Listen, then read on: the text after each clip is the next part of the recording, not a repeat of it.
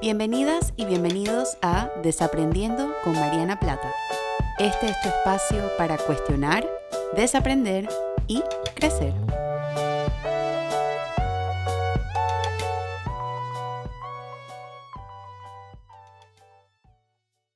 Hola a todas y a todos y bienvenidos a un nuevo episodio de Desaprendiendo. Yo soy Mariana y como siempre súper contenta, agradecida y muy ilusionada de estar compartiendo con ustedes una semana más en este espacio para cuestionar, desaprender y crecer. Y el día de hoy vamos a estar desaprendiendo o contestando quizás la pregunta, ¿por qué conocer tu historia familiar? Y este episodio me da risa porque ahora que lo digo siempre explico como mi proceso detrás de elegir los episodios. No sé si a ustedes les interesa escuchar eso, pero yo creo que es importante para contextualizarlo. Surge a partir de algunas cositas que he estado pensando a través del el trabajo que hago pues como psicóloga y, los artículos que escribo y el diferentes personas con las cuales he conversado sobre la importancia de entender de dónde vienes. Y suena quizás lógico, pero creo que también vale la pena explicarlo aquí también porque si no sabemos de dónde venimos, ¿cómo vamos a determinar hacia dónde vamos? Y esta es una pregunta que yo creo que en la cuarentena, por lo menos personalmente, yo me he estado tratando de contestar mucho, que es como qué cosas se han instaurado en mi sistema de creencias o en mi sistema de sentimientos o en mi sistema de actitudes, de dónde vienen, con qué me quiero quedar y con qué no. Y esta es una práctica que yo he venido haciendo pues desde que soy estudiante de psicología en el 2008 inicié mi, mi licenciatura en psicología y ese fue el mismo año donde empecé asistir a psicoterapia personal también. Y a través de esa experiencia, pues yo creo que lo he mencionado anteriormente, he estado como en constante autodescubrimiento y autocuriosidad sobre pues mi crianza, la historia familiar que tengo, pero no fue hasta el último año de la licenciatura que eh, pues estuve en un taller de familia que era parte del programa de la licenciatura que estaba estudiando, donde nos pedían investigar acerca de nuestra historia familiar, nos pedían investigar acerca de la familia paterna y la familia materna, qué había, qué cosas veíamos. Y por supuesto que fue una experiencia reveladora, fue una experiencia transformadora para mí también. Fue una experiencia que también llegué a terapia por varias sesiones y me dio la oportunidad de entender un poquito más por qué hago ciertas cosas que hago, por qué actúo de cierta forma, por qué pienso de cierta forma y por qué también no hago ciertas cosas. Y entender un poco, trazar de dónde viene eso. Entonces, el propósito del episodio de hoy es inspirar en ustedes esa autocuriosidad, no solamente, yo siempre la pido como en base a ustedes mismas y ustedes mismos, pero me gustaría que también la extrapolemos a todo lo que está detrás de ustedes. Entonces, yo siempre, estoy siempre les estoy abriendo el espacio, o espero yo estar abriendo el espacio para que piensen un poquito sobre cómo se ve esto en mi mundo interno, cómo yo lo trabajo, cómo yo lo manifiesto. Pero el día de hoy me gustaría que vayamos un poquito más, más atrás y adicional a esas preguntas que espero yo que ya se estén haciendo naturalmente al escuchar el episodio, porque es lo que yo siempre digo, esto es solamente un, un episodio de 30, 35, 40 minutos a veces, que donde yo estoy hablando, pero el trabajo que ustedes hacen con esto, eso depende de ustedes. Las preguntas que ustedes se hacen, la forma en la que ustedes se ven a sí mismos. O sea, todo el propósito de esto es, sí, es contenido para desaprender, pero también es, espero yo, una ventanita para despertar la curiosidad de ustedes mismas y ustedes mismos. Entonces, como les estaba diciendo, mi propósito de hoy es quizás abrir esa ventanita em, para mirar un poco más atrás sobre las familias de las que de donde venimos y las generaciones de donde venimos. Y cuando hablo de esto, yo creo que también esto me este episodio surge de una conversación que estaba teniendo eh, hace un par de semanas con, con mis papás, donde estábamos hablando como de nuestros libros favoritos. Y yo mencioné Cien años de soledad de Gabriel García Márquez. Si ustedes no se han leído este libro, para mí es un libro que todo ser humano tiene que leer. Es una, es una obra de arte literaria increíble y para mí después, no sé si después, quizás al mismo al mismo rango de los libros de Harry Potter, de J.K. Rowling, para mí eso está en el mismo nivel. Cien años de soledad para mí es una novela increíble y yo creo que la razón por la cual me gusta tanto Cien años de soledad es porque, sin hacer spoilers, em, va mostrando como lo que va pasando de generación en generación. Entonces, yo a veces he hablado como que de la comunicación, he hablado acerca de las emociones, he hablado acerca de em, ciertas experiencias, la aceptación radical, que lo conversamos hace un par de episodios con Stephanie Essenfeld. Y para mí es importante como también pensar en nuestra historia generacional, o sea, de dónde, porque indudablemente nosotros somos el resultado de la triada de desaprendizaje, la crianza, la sociedad y la educación. Y esa crianza también tiene una triada. Y esa, por lo menos los cuidadores primarios que nos atendieron a nosotras y a nosotros en nuestra infancia y en nuestra adolescencia, también tuvieron cuidadores primarios y también tuvieron una familia. Entonces, mientras más atrás nosotras y nosotros nos vamos, más podemos ir entendiendo qué cosas van apareciendo de generación en generación y ese nivel de conocimiento nos permite llevar vidas mucho más auténticas y mucho más autónomas en el sentido de, como decía Maya Angelou, mientras más sé, mejor puedo hacer y mejor puedo ser. Entonces, el conocimiento para mí es probablemente una de las cosas más invaluables que tenemos en nuestro crecimiento emocional y el conocimiento de nuestra historia familiar juega un papel súper importante para esta construcción también.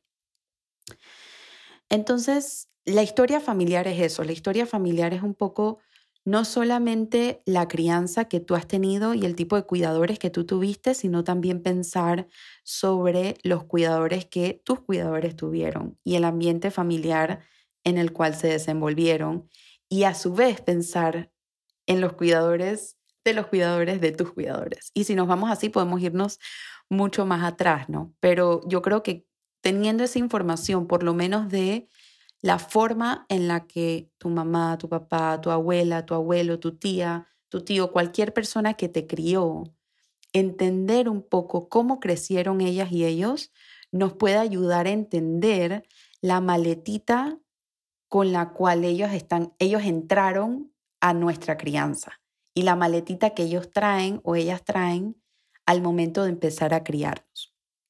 Entonces, ¿qué cosas de nuestra historia familiar vale la pena investigar?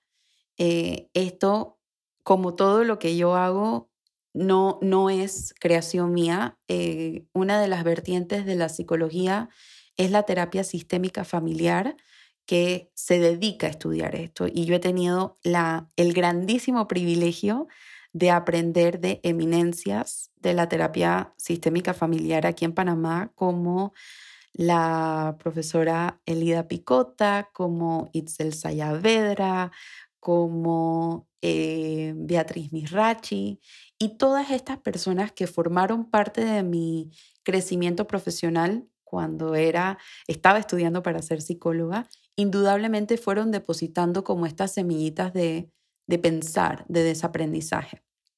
Y algunas de las cosas, la profesora Elida fue mi profesora en este taller que les mencionaba, y una de las cosas que ella nos decía que valía la pena investigar era, por ejemplo, patrones de comunicación.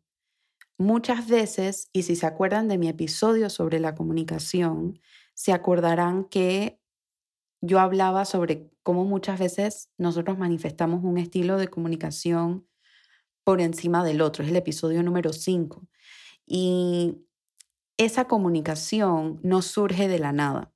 Muchas veces esa comunicación viene por la forma en la que vimos a nuestros cuidadores primarios o a nuestras familias comunicándose entre ellas. Y es hasta posible que encontramos que encontremos, perdón, diferencias entre un cuidador primario y otro si es que crecimos con dos cuidadores primarios. Por ejemplo, es posible que en nuestra familia paterna exista un tipo de comunicación totalmente diferente al de nuestra familia materna. Incluso eso lo podemos ver si pensamos, por ejemplo, en las fiestas familiares o pensamos como que el tipo de conversaciones que aparecen o el tipo de narrativas que aparecen. Entonces es súper interesante pensar en esta historia porque eso nos permite un poco ir trazando el camino de dónde vienen esos patrones de comunicación y poder decidir con qué me quedo y con qué no. Otra de las cosas que vale la pena pensar es cómo se manifiesta la, la alimentación. Y para esto yo ni siquiera voy a ahondar mucho en el tema porque si a ustedes les, está llegando esto y quieren entender un poco más acerca de esto, la persona a la cual tienen que escuchar es a Ana Arismendi y su podcast de qué tiene hambre su vida. Ese podcast tiene absolutamente todo, hambre de mamá, hambre de papá. Esos dos episodios en particular con este episodio se conectan súper bien. Y muchas veces los patrones de alimentación, cómo se relaciona la familia con la alimentación, cómo se relaciona la familia con la imagen corporal, cómo se relacionaban mis cuidadores primarios con el, el, momento de la comida, qué memorias yo tengo acerca de eso, qué memorias yo tengo acerca de la cocina. Eso también puede ayudarme a mí a entender cómo yo me relaciono con la comida también. Entonces vale la pena investigar un poquito de eso. Eh, creo que con este episodio lo que les estoy pidiendo que sean es, si se acuerdan de uno de los posts más recientes que compartí en Instagram sobre ser científicos de las emociones les estoy pidiendo ser científicas y científicos de sus familias y de su historia familiar y hacerlo sin juicio para poder realmente entender qué, qué ha pasado que me pueda dar respuestas a lo que está ocurriendo hoy en día. También el manejo de las emociones, encontrar patrones acerca de eso, cómo mi familia o mis cuidadores primarios se relacionan con el enojo, cómo se relacionan con la tristeza, cómo se relacionan con la culpa, cómo se relacionan con la vergüenza. Y entender un poquito más qué es lo que está pasando a nivel de manejo emocional que podría ayudarme a entender por qué yo me relaciono con las emociones de la forma en la que me relaciono y cómo me quiero relacionar. Otras cosas que también vale la pena investigar o ser científicas o científicos de su historia familiar es, por ejemplo, comportamientos. Em, por ejemplo, familias donde hay patrones de em, trastornos de la alimentación, por ejemplo, o familias donde hay patrones de embarazos precoces, o familias donde hay patrones de comportamientos eh, quizás disruptivos o dificultades de aprendizaje.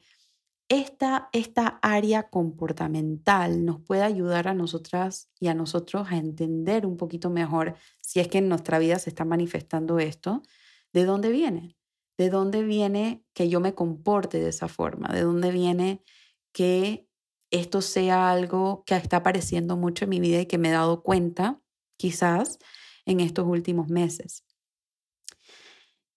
investigar sobre las enfermedades, investigar sobre las enfermedades físicas, sobre las enfermedades mentales, sobre la predisposición genética que tenemos. Eh, hace algunos años leí un libro acerca de el poder neuropsicológico de la alimentación, cómo la alimentación influye en nuestro cerebro. Y la autora decía en su libro que los, la, genética nos crean un, una maletita y que al final los hábitos es lo que decide como qué tanto peso tiene esa maletita o no. Entonces, no necesariamente porque tú tengas predisposición a, em, a, las, a la adicción, por ejemplo, o que en tu familia exista predisposición a enfermedades cardíacas, o que exista predisposición a la diabetes, o que exista predisposición a enfermedades mentales, o que exista predisposición a enfermedades gastrointestinales, significa que tú lo vas a tener, porque los hábitos es lo que hace la diferencia. Pero para poder cambiar los hábitos, tenemos que conocer nuestra historia. Y estas enfermedades hay que preguntarlas. El otro día yo estaba hablando con mi hermana acerca del tema de, de la alimentación con sus hijas y yo le decía, ¿por qué no transformamos ese discurso en vez de no comas esto porque va a afectar tu imagen corporal, que es la el mensaje que muchas mujeres hemos recibido a lo largo de la vida y transformarlo a nivel de indicador de salud. Y aprovechar esta oportunidad para decir, en la familia existe predisposición a esto, existe predisposición a esta, a esta enfermedad, a la obesidad, a las enfermedades cardíacas, a la diabetes. Eso no significa que lo vayamos a tener, pero si no nos empezamos a cuidar, podemos empezar a hacer cosas en nuestro cuerpo que nos preparen para eso. Entonces, explicándolo de esta forma, podemos entender un poquito mejor cómo la historia familiar viene a manifestarse en nuestra vida. Las enfermedades mentales y las enfermedades psiquiátricas, por ejemplo, que es un tema que a muchas familias les genera mucha vergüenza hablarlo. Hablar acerca de estas, de estas enfermedades mentales, de estas enfermedades psiquiátricas, es importante porque no solamente eliminamos el estigma, sino que también sabemos que eso está en nuestra genética y que con más razón aún es importante cuidar nuestras emociones.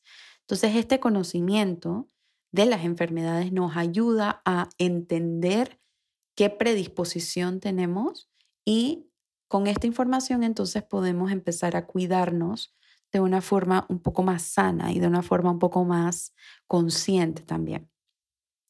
Y ahora que estaba hablando de las enfermedades psiquiátricas o de las enfermedades mentales, yo creo que también vale la pena investigar qué cosas no se hablan en la familia. En las familias a veces hay muchos secretos, hay, muchos, hay muchas cosas que no se dicen, hay muchas quizás historias familiares que no se comparten. A veces con temas como infidelidades, con temas como trastornos mentales, con temas como muertes, con sentimientos. Y estos secretos familiares lo único que hacen es que hay una frase en inglés que voy a tratar de traducirla a la mejor de mis habilidades. Cuando nosotros no hablamos de algo, es como si hubiese un elefante en el cuarto. Un elefante en el cuarto gráficamente que estamos tratando de no hablar, pero es tan grande y se siente tan grande y nadie está hablando de eso, puede evocar en nosotras y en nosotros mucha tensión.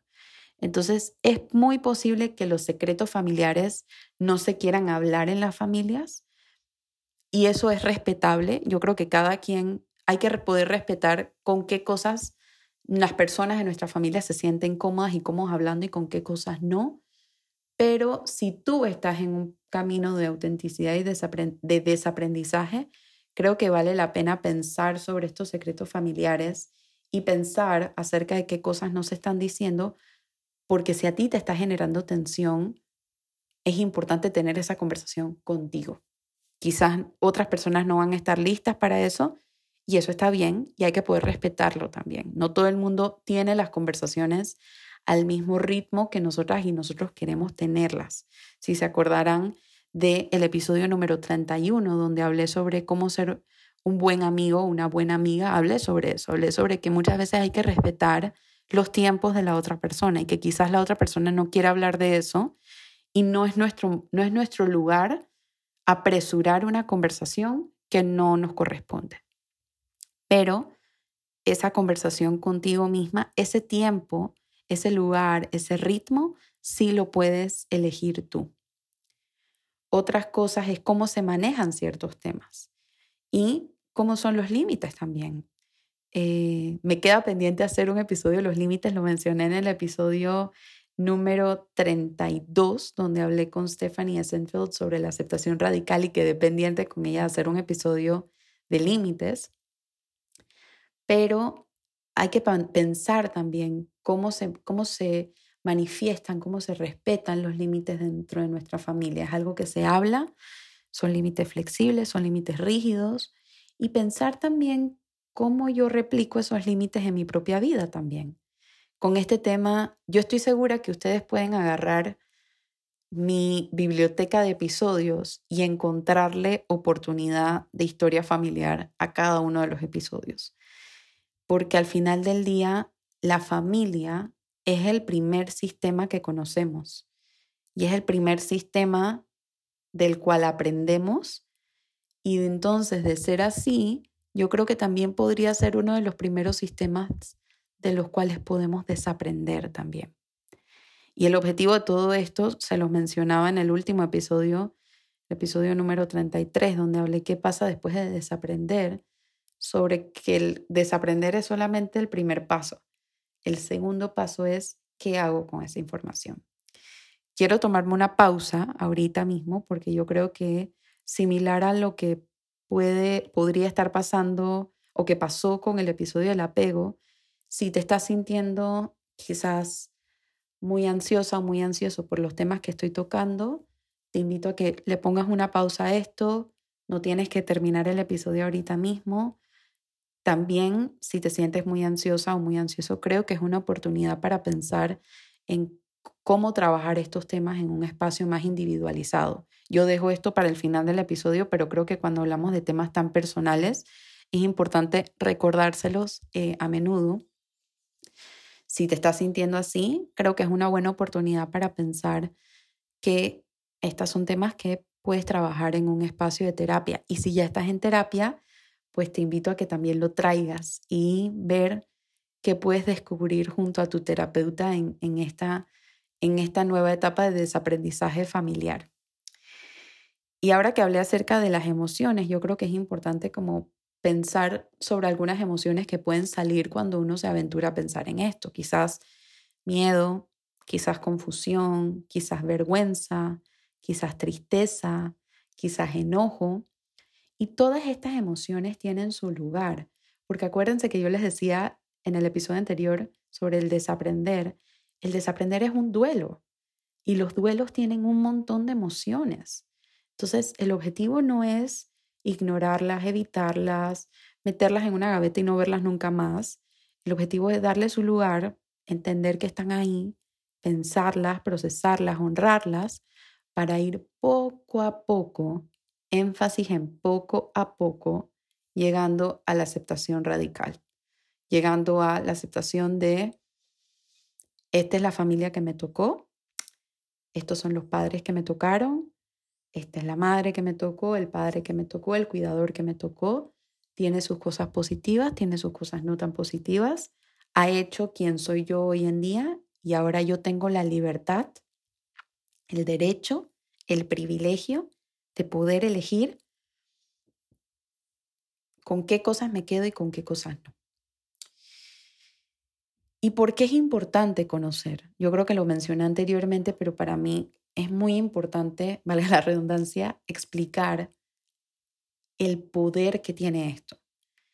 Si podemos trazar un mapa que explique un poco mejor quiénes somos, por qué hacemos lo que hacemos y cómo nuestra familia de origen impacta nuestra vida, podemos empezar a tomar decisiones más conscientes para el futuro.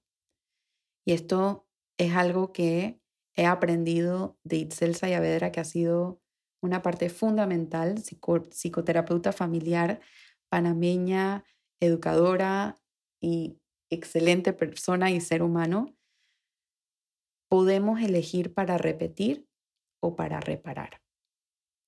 Y la única persona, o sea, lo único que hace la diferencia en esto es lo que hemos conocido, la curiosidad que hemos tenido de trazar nuestra historia, de entender de dónde venimos, de entender por qué somos lo que somos.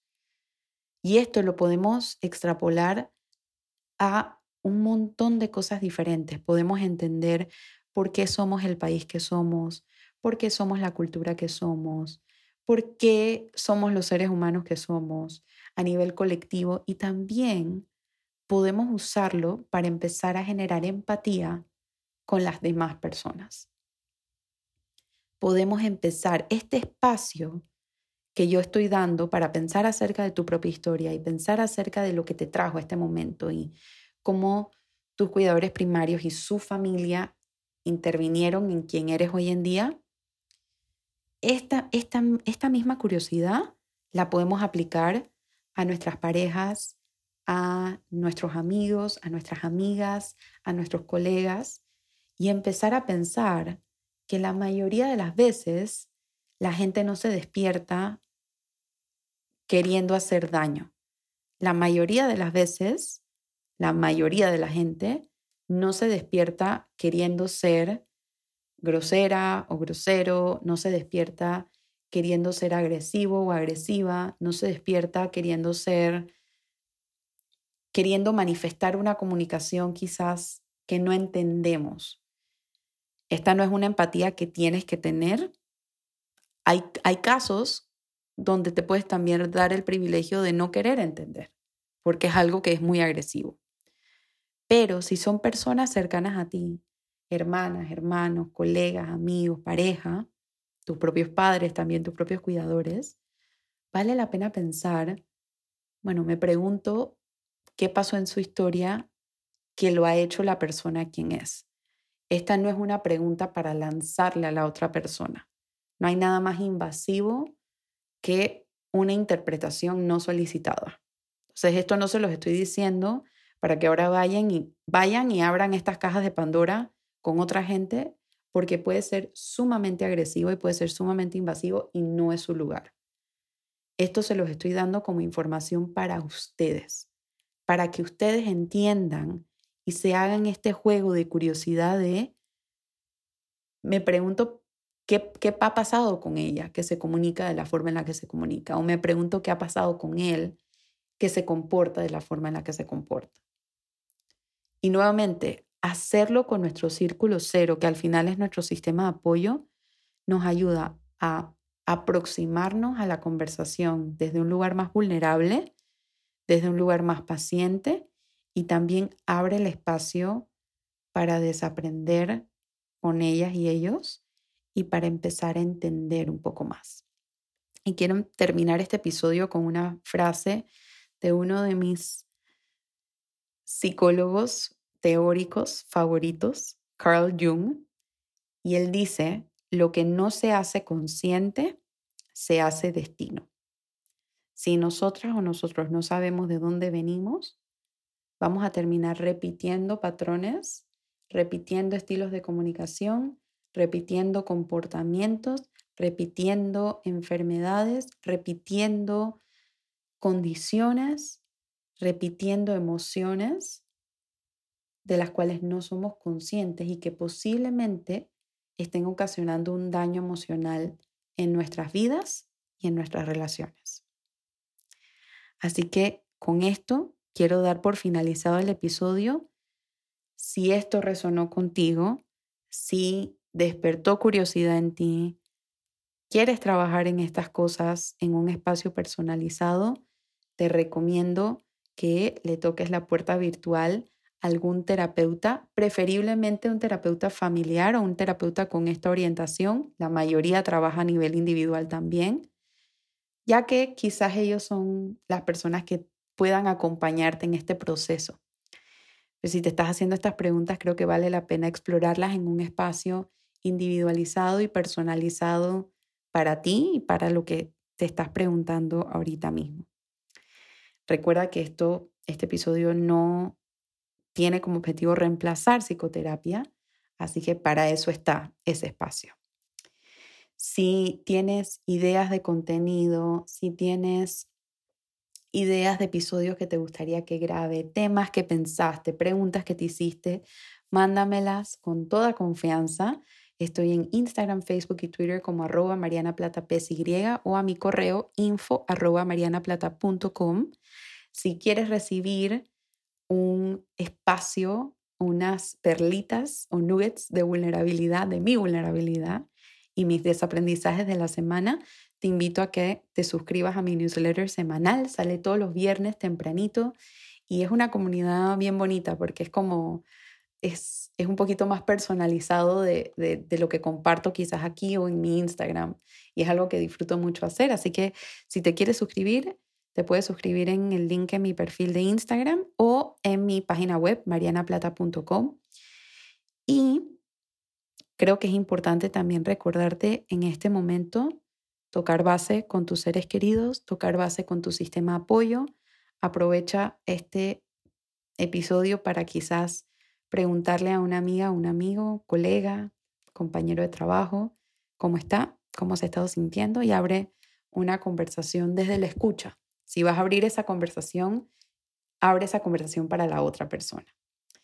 Así que sin más, me despido muy agradecida de poder compartir contigo una semana más y de poder aparecer en tu semana y que me des este espacito para desaprender y crecer junto a ti. Así que nos vemos la próxima semana con un nuevo episodio para desaprender. Chao.